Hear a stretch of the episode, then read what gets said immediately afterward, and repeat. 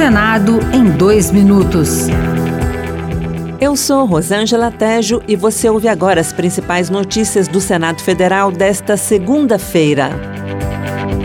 Regulamentado há 57 anos, o Dia do Administrador foi tema de sessão especial do Senado nesta segunda-feira. A maior participação feminina na área foi defendida pelo Conselho Federal de Administração.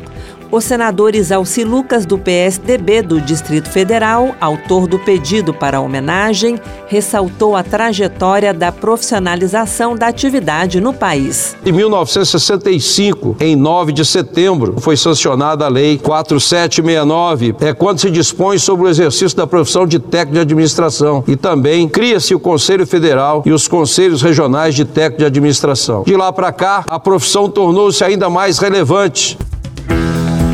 As escolas brasileiras são desiguais quanto à infraestrutura para garantir educação de qualidade. Foi o que apontou a professora de administração escolar da Universidade Federal do Paraná, Gabriela Schneider, durante a audiência da Subcomissão Temporária para Acompanhamento da Educação na Pandemia. Uma infraestrutura adequada é aquela que tem sala de aula, que tem biblioteca, que tem espaço para brincadeira, que tem luz, que tem internet, que tem água, né? que tem banheiro, que tem espaços para que os estudantes e as suas famílias ou qualquer pessoa com necessidade especial, infelizmente a gente percebe que isso não é garantido para todas as escolas escolas brasileiras.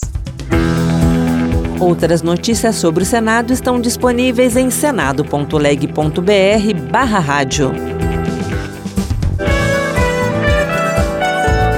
Senado em dois minutos. Uma produção Rádio Senado.